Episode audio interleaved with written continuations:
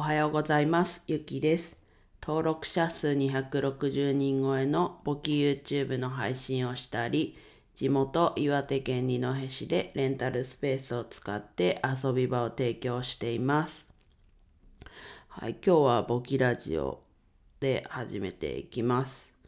で前回のおさらい、ちょっと間空いちゃったんですけど、前回のおさらいからいきます。と簿記でいうこう企業でこう普段使う企業とちょっと違うんですけどまあ事業を行う目的を持って活動する組織なのでこう営利団体なのか非営利団体なのか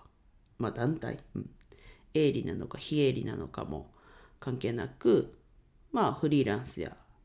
個人事業主も含まれるっていうところをお話ししました。まあ、この前多分ここまで詳しく言わなかったかな。はい。ちょっと今回、営利の話と事業ってとこ付け加えたんですけど、で、今日進めていくのが簿記のこう手続き、ルールの中の企業が毎日の活動をっていうところのあ一回読みますね。毎1位企業が2毎日の活動を3帳簿に記録して4役立てるの中の2の毎日の活動をっていうところを解説していきます。で毎日の活動っていうともちろんねお金動きます。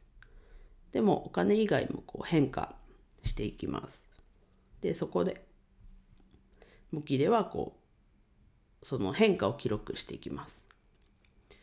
でまあ、具体的に具体的にじゃないな大きくこうどういうことを記録するかっていうと大きく2つあって1つ目は今どんな状態ですかっていうところと2つ目はどんな活動を行ったかっていうところでこの大きく2つ視点としてはあるんですがまずこう最初の今どんな状態であるかっていうのは例えば今日一日の始まり時点で現金が100円あったっていうこと。とか今日の一日の終わりの時に現金が200円残ってましたっていうそういう今どうなってるかっていうところがさっきの今どんな状態かっていう話。で次にどんな活動を行ったかっていうところは50円を使ったとか20円をもらったとかそういう動きって言えばいいですかね。を記録すること。この2つを記録してます。で何回も今日も記録って言葉出てきたんですけどその記録する内容って決まってて、まあ、それは金額と何をしたかっていう何何をしたかじゃない何がこう何についてなのか。さっきの言うとどんな活動を行ったかは現金が増減したので現金がっていうのだったり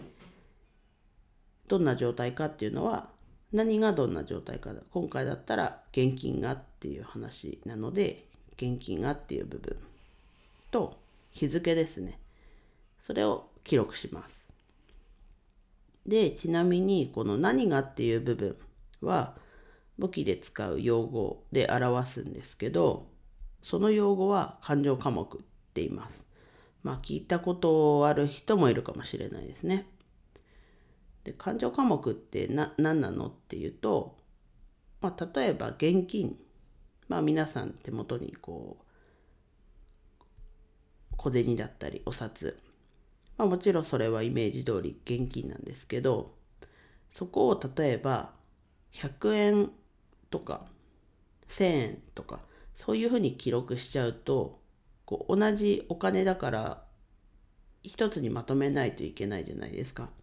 で残高今いくらあるとかいくら使ったとかいくら増えたとか記録しなきゃいけないんですけどそこがこう何がっていう部分がバラバラに記録されてしまうと、まあ、集計って集計だったり後で見返したりするのがこう手間だったりするので感情科目っていうで今回言った現金っていう塊にしとくことであ今いくらあるんだねとかいくら使ったいくらもらったが分かるように感情科目っていうのを使います。はい、で今日のまとめなんですけど、まあ、簿記では現金外の変化もこう記録します。で記録する内容は大きく切り口というかは大きく2つあってどんな活動をしたかっていうのと今どんな状態かっていうそういう2つを記録していきます。で記録する内容は日付と金額と勘定科目っていうその何をしたかっていうところのこ